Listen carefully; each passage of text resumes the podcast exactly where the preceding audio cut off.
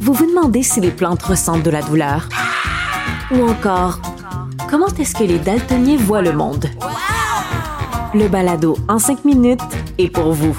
Explorez la science, l'actualité et l'histoire en un temps record. La Feu, en collaboration avec le gouvernement du Québec, est fière de propulser la série Balado en cinq minutes. Ne laissez pas les questions sans réponse plus longtemps. En cinq minutes, disponible sur l'application et le site cubradio.ca. Geneviève Peterson. Une animatrice pas comme les autres. Cube Radio. Bon, je le disais en début euh, d'émission, on a moins cas aujourd'hui. Là, je crois que c'est 1049, tout ça? Ouais. Euh, Est-ce qu'on va être devant un déconfinement euh, cet été? On est avec Madeleine puis l'autre côté. Madeleine, salut. Bon vendredi. Bon, tu as des bonnes nouvelles? La bonne nouvelle du vendredi? Oui, exact. J'étais tellement contente quand j'ai vu euh, cette nouvelle-là. Ça nous donne de l'espoir. Moi, je suis dans une passe optimiste euh, ces temps-ci, mais ça a comme rajouté une couche. Fait que je suis bien contente pour ceux et celles qui nous écoutent, qui sont, euh, qui trouvent les temps un peu plus difficiles. Ben peut-être que cette nouvelle-là va vous redorer un peu la pilule. Peut-être que ça va être, ça va être bien pour vous. Dans le fond, c'est la santé publique fédérale qui annonçait ce matin qu'on pourrait avoir un bel été si on se fait vacciner. En gros, c'est ça qu'ils ont dit. C'est le passeport vers la liberté. Oui, il y, a le, il y a le premier ministre euh, Justin Trudeau et sa femme qui se faisaient vacciner euh, tantôt. Fait que euh, c'est ça. Donc, s'il y a 75% des adultes euh, canadiens qui sont vaccinés, ben on risque de pouvoir avoir un, bel été. Donc, 75% des adultes vaccinés et 20% qui auraient reçu une deuxième dose. Mais ça va nous permettre de lever des mesures restrictives. Peut-être pas toutes. Oui, c'est ça, parce que là, on parle de levée importante des mesures, là, définir levée importante. Là, c'est quoi ces mesures-là? Ben c'est ça, c'est ce que je lisais là, ce serait comme de, de rouvrir les milieux de travail, les commerces. Il parlait pas nécessairement du couvre-feu là. Moi, c'est c'est la, la mesure que j'ai le plus hâte qu'il soit levé, là, vraiment avec le beau temps. Je trouve ça. Ah, il y a même des médecins. Docteur Éric Sabat a fait une sortie là, sur sa page Facebook pour dire qu'il faudrait absolument redonner euh, la permission aux gens de circuler après 8 heures parce que ça avait aucun sens.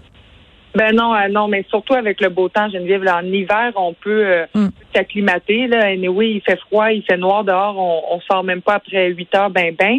Mais là, il fait tellement beau, euh, c'est fun de pouvoir être dans le parc. On a le droit d'être dans le parc avec des gens à deux mètres. C'est ce qu'il disait le docteur Sabat, il disait rouvrez ça, le couvre-feu, l'heure, le repousser là, parce que on s'est plaint qu'il y avait des gens beaucoup, beaucoup dans les parcs de Montréal. On craignait l'éclosion il y a deux semaines, puis c'est rien passé. On est resté en contrôle. Donc, la légitimité du couvre-feu où?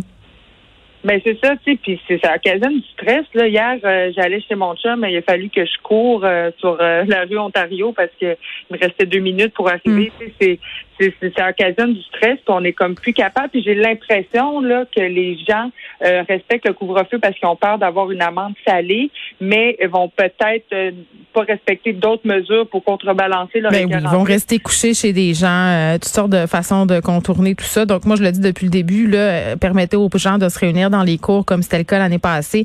On n'est pas niaiseux, on est capable de se mettre un masque puis de se laver les mains puis de désinfecter si on rentre à l'intérieur. puis c'est pas comme l'hiver là, la tentation de rester en dedans parce qu'on a froid sera pas là.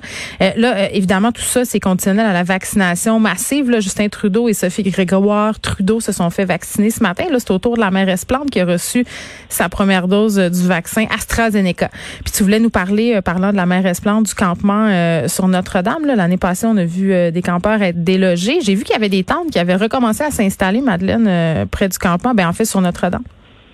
Ouais, ben je, moi je, fais mon jogging là, Geneviève, puis j'en ai, vu une, mais euh, il paraît qu'elle a été déplacée. Il y aura un nouveau campement dans Hochelaga Maisonneuve, près de l'intersection de la rue Hochelaga et du boulevard L'Assomption dans un quartier industriel près du stade olympique. Puis euh, là, il y a à peu près une dizaine de personnes. Il y a des tentes, il y a des roulottes. On les voyait faire euh, des, des feux, là, puis euh, des, comme ils chillaient ensemble en train de, de, faire des feux. Mais la mairesse Plante a commenté ça, puis ben, elle trouve ça vraiment pas sécuritaire. Hein? Puis c'est quand même pas sécuritaire parce qu'il y a beaucoup de risques de feu. Hein. C'est d'ailleurs pourquoi le, le, campement sur Notre-Dame avait été démantelé en début décembre dernier. Et puis c'est pas des des, solutions durables. Mais il y a un risque que toutes les gens qui étaient au campement Notre-Dame reviennent au nouveau campement d'Anschlaga Maisonneuve de cette année parce que euh, ben les, centres qui ont été mis sur pied pour euh, pallier euh, au manque de, de, place pour les personnes en situation d'itinérance pendant la COVID ben risquent de fermer.